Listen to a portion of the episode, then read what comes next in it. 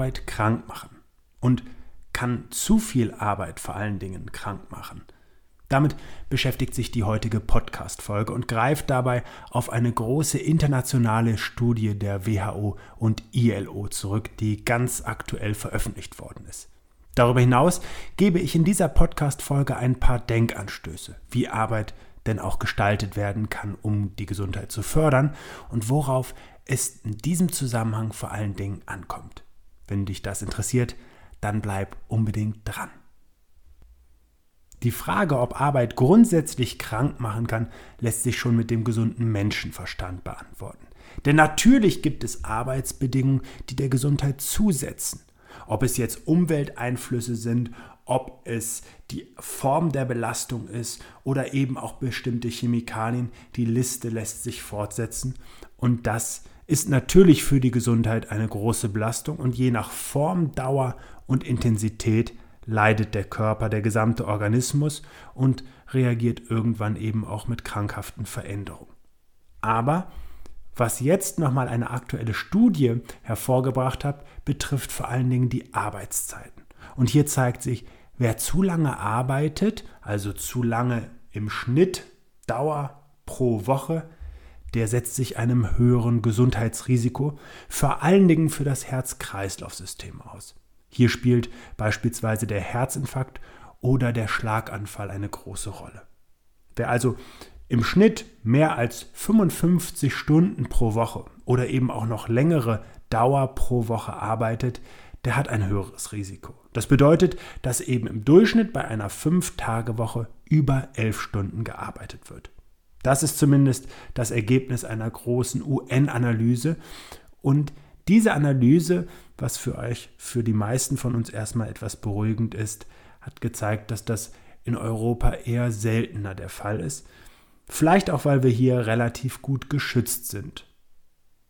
Grundsätzlich ist es aber so, dass fast jede zehnte Arbeitskraft weltweit, und das ist eben Intention der Studie gewesen, das Ganze sich global anzuschauen, mehr als 55 Stunden pro Woche arbeitet. Und dass eben auch das bedeutet, dass viele dieser Menschen ein erhebliches Gesundheitsrisiko haben. Diese Untersuchung wurde von der Weltgesundheitsorganisation WHO und der Internationalen Arbeitsorganisation ILO durchgeführt. Und das Ergebnis ist erschreckend.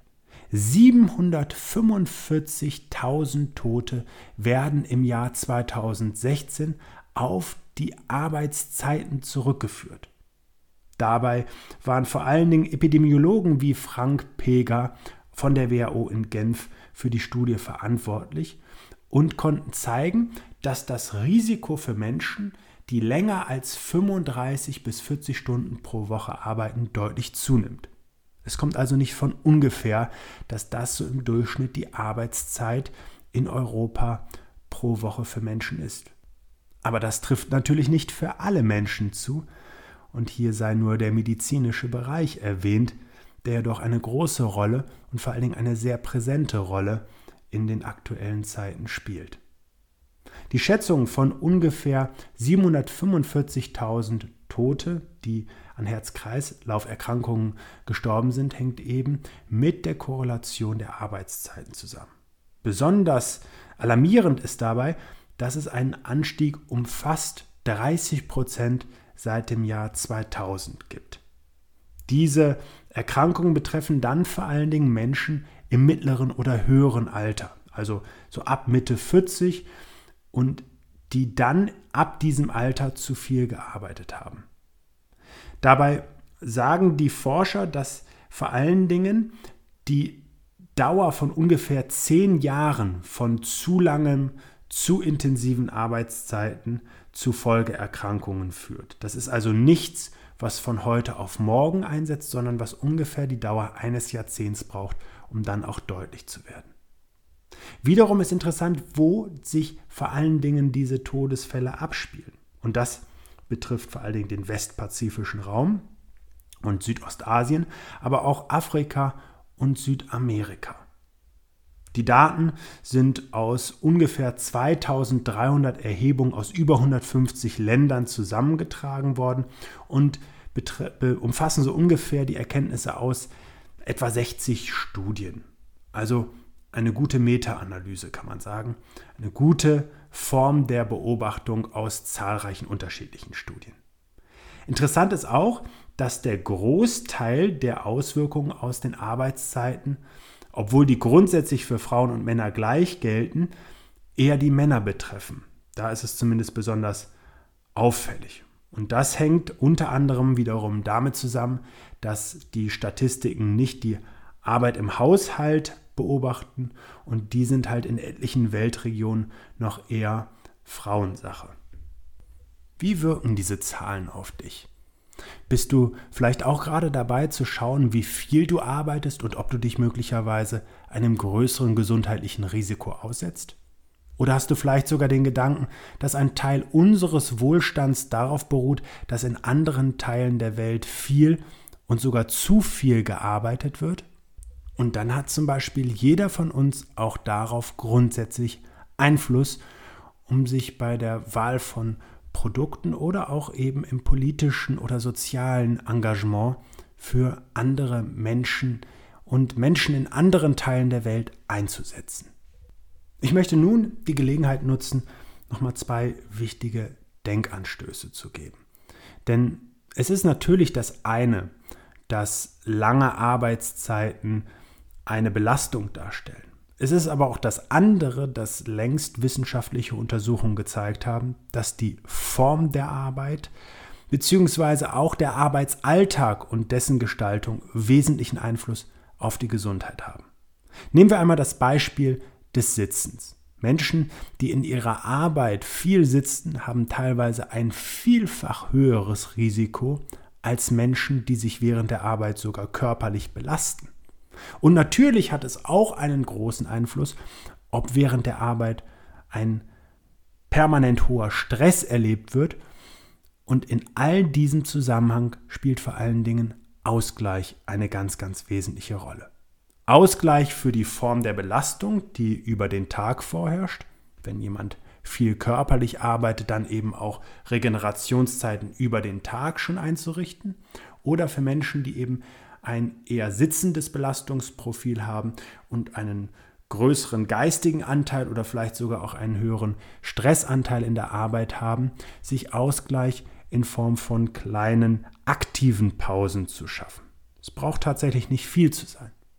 Wesentlicher weiterer Teil ist aber auch die Form des Umgangs miteinander. Ist dieser wertschätzend? Erlebe ich in meiner Arbeit eben auch eine Sinnhaftigkeit werde ich wahrgenommen, werde ich unterstützt.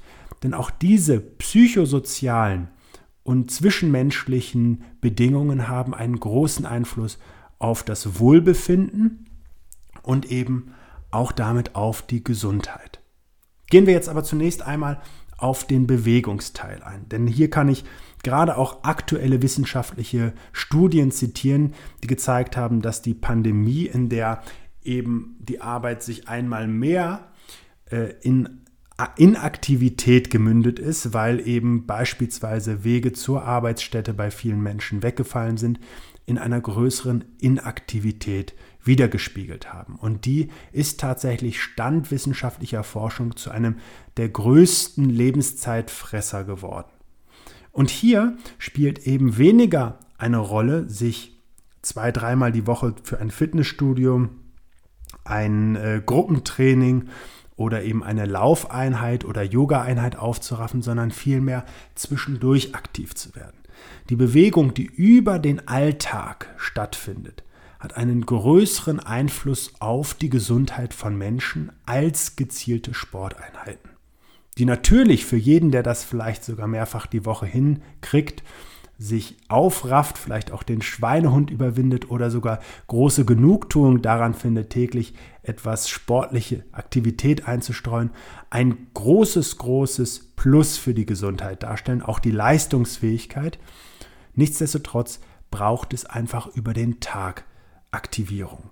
Und das kann damit anfangen, dass beispielsweise regelmäßig über die Flure spaziert wird, wollte ich schon sagen, also Gespräche direkt und persönlich gewählt werden, dass beispielsweise auch während Telefonaten aufgestanden wird, dass eben diese kurzen Gänge auch auf eine andere Ebene unbedingt über Treppe und Flur zurückgelegt wird, statt das alles digital zu machen. Und damit entsteht auch schon eine kleine Herausforderung, und ich sage bewusst kleine Herausforderung, in Zeiten von Homeoffice. Hier wären jetzt beispielsweise die viel verbreiteten Zoom-Meetings oder Konferenzen über Teams und wie die Plattformen alle heißen, ein wesentlicher Schlüssel, sich sogar gemeinschaftlich zu aktivieren und beispielsweise mit einem kurzen 3x3-Impuls Ausgleich zu schaffen. Und nochmal, gezielt eben für Menschen, die viel sitzen, auf einer körperlichen Ebene, um den Kreislauf ins Schwung zu bringen, damit die Sauerstoffsättigung im Körper zu erhöhen, damit eben auch die Muskulatur zu aktivieren und eben wiederum in den Stoffwechsel mit einzubinden, aber auch Nerven sozusagen im positiven Sinne zu reizen. Das hat wenig etwas mit äh, Kopfbelastung zu tun, sondern einem schönen, angenehmen Ausgleich, der letztlich auch für einen gesunden Rücken und damit einen schmerzfreien Rücken eine große Rolle spielen kann. Umgekehrt bei Menschen, die beispielsweise körperlich viel aktiv sind, ging es möglicherweise ganz bewusst einmal darum, die Bremse etwas zu treten, also Ausgleich zu finden in Form einer kurzen Entspannung. Hier können einfache Atemübungen über eine tiefe Bauchatmung schon einen großen Unterschied machen und sind tatsächlich auch total einfach in den Alltag zu integrieren. Wichtig, und das glaube ich für die meisten Menschen ist, dass es ein bisschen Leitplanke da drin geben darf. Also das ist für viele Menschen fremd im Beruf. Die kennen das eher vielleicht aus ganz bewussten Trainingseinheiten oder auch Entspannungseinheiten, aber das darf Teil unserer Arbeit werden. Nicht umsonst habe ich schon in zahlreichen Auftritten und Vorträgen gesagt, die Büros von heute sind die Turnhallen von morgen.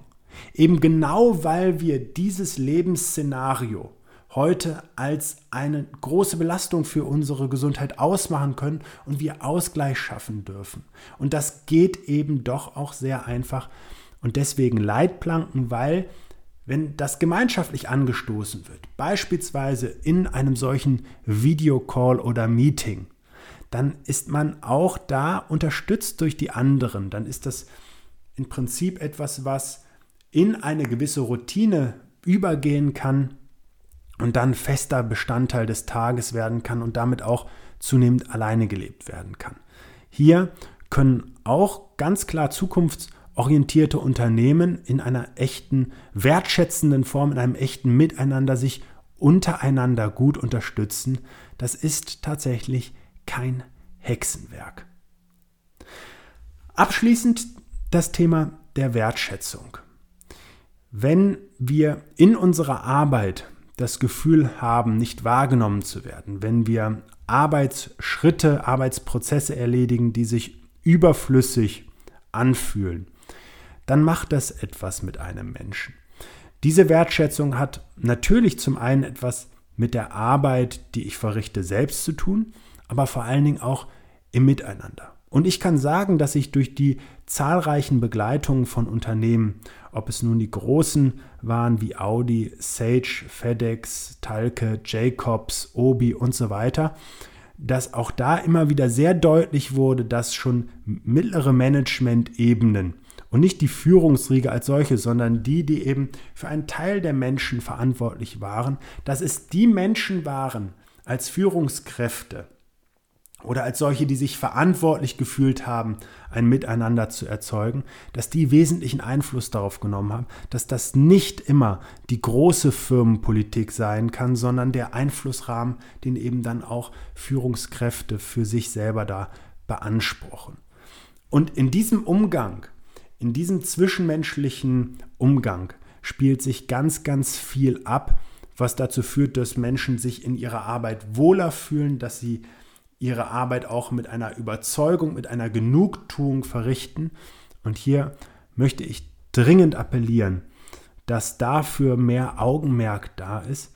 Und auch diese Form der Wertschätzung wird durch regelmäßigen Austausch geprägt, aber auch durch die Dinge, die nicht unmittelbar etwas mit der Arbeit zu tun haben. Wenn also auch hier kleine Aktivierungen gemeinschaftlich gemacht werden, wenn es nicht dieses starre Hierarchiegefühl gibt, ich mache das jetzt nicht mit meine Mitarbeiter, mein Team, meine Mitarbeiterinnen, die machen das jetzt nur für sich, sondern dieses Gemeinschaftliche erzeugt wird, dann ist das etwas, was uns Menschen seit Urzeiten in die Wiege gelegt wurde. Das Verhalten, gemeinschaftlich in einer Höhle zu wohnen, das mag uns heute so fremd sein und ist uns trotzdem so tief in die Gene gelegt, genauso wie das gemeinschaftliche Jagen. Und wieso nicht zwischendurch mal im Unternehmen, wenn auch aktuell digital, aber zukünftig dann natürlich auch wieder persönlich eine kurze Aktivierung machen und gemeinschaftlich auf die Jagd gehen. Auf die Jagd nach etwas mehr Wohlbefinden, nach etwas mehr Energie und vor allen Dingen damit auch mittel- und langfristig nach mehr Gesundheit. Weil nochmal, und das ist mein Credo am Ende dieses Podcastes. Natürlich wissen wir, dass zu viel Arbeit krank macht. Wir haben es jetzt nur noch mal konkreter in Zahlen belegt. Natürlich können wir sagen, dass das andere Teile der Welt betrifft und weniger uns, denn das belegen diese Studien und die Studienergebnisse natürlich auch. Auf der anderen Seite dürfen wir uns klar machen, dass wir in absehbarer Zeit nicht wieder auf Bäume klettern werden oder wieder zur Jagd gehen werden und einen Lebensstil führen, der unseren Vorfahren doch deutlich ähnlicher war und damit auch unseren genetischen Voraussetzungen deutlich näher kommen würde. Sondern wir dürfen uns damit beschäftigen, wie wir unseren Arbeitsalltag tatsächlich mit minimalem Aufwand so gestalten, dass er unserer Gesundheit etwas Gutes anhaben kann, dass er uns unterstützt in unserer täglichen Arbeit und eben auch dann, weil der Mensch eben unabhängig von so Begriffen wie Work-Life-Balance in allen Lebensbereichen gleichermaßen existiert und sich eben auch in allen Lebensbereichen gleichermaßen gesund, wohl und leistungsfähig fühlen kann und wir manchmal etwas Ärger von der Arbeit mit nach Hause bringen, aber manchmal auch Ärger von zu Hause mit auf die Arbeit bringen. Es sind also Lebensbereiche, die gleichberechtigt nebeneinander existieren. Und unterm Strich ist Arbeit etwas, was sogar gesund machen kann. Denn Arbeit gibt unserem Leben ja auch einen Inhalt, durchaus auch einen Sinn. Wir sind damit beschäftigt, Herausforderungen und eben Begleitumstände zu lösen, also so ein bisschen diese Problem, dieses Problemlöseverhalten. Wir haben dort viele zwischenmenschliche Kontakte und so hoffe ich, dass die meisten davon sehr positiv sind. Auf diese Art und Weise lässt, lässt sich auch durch Studien belegen, sind Menschen, die in Arbeit, in Lohn und Brot stehen, eben auch gesünder als solche, die keiner Arbeit nachgehen oder nachgehen können. Es ist also im Interesse von uns allen, ob nun Führungskraft oder eben Mitarbeiter, Mitarbeiterin, es liegt in unseren Händen, unsere Arbeit so zu gestalten, dass sie uns nicht nur unsere alltäglichen Kosten deckt, sondern wir darin auch gesund bleiben, miteinander und zusammen an den Herausforderungen, die sich heute wie morgen stellen werden, wachsen können. In diesem Sinne alles Gute und viel Freude bei einem kurzen Impuls, vielleicht ja im nächsten Videomeeting oder auch in kleiner Runde oder ganz persönlich zu Hause im Homeoffice. Schön, dass du dir für meine Podcast-Folge Zeit genommen hast. Um auch zukünftig auf dem Laufenden zu bleiben, empfehle ich dir, meinen Podcast direkt zu abonnieren. Außerdem freue ich mich über deinen Kommentar und eine Bewertung von dir. Ich wünsche dir eine bewegte Zeit. Bis zum nächsten Mal.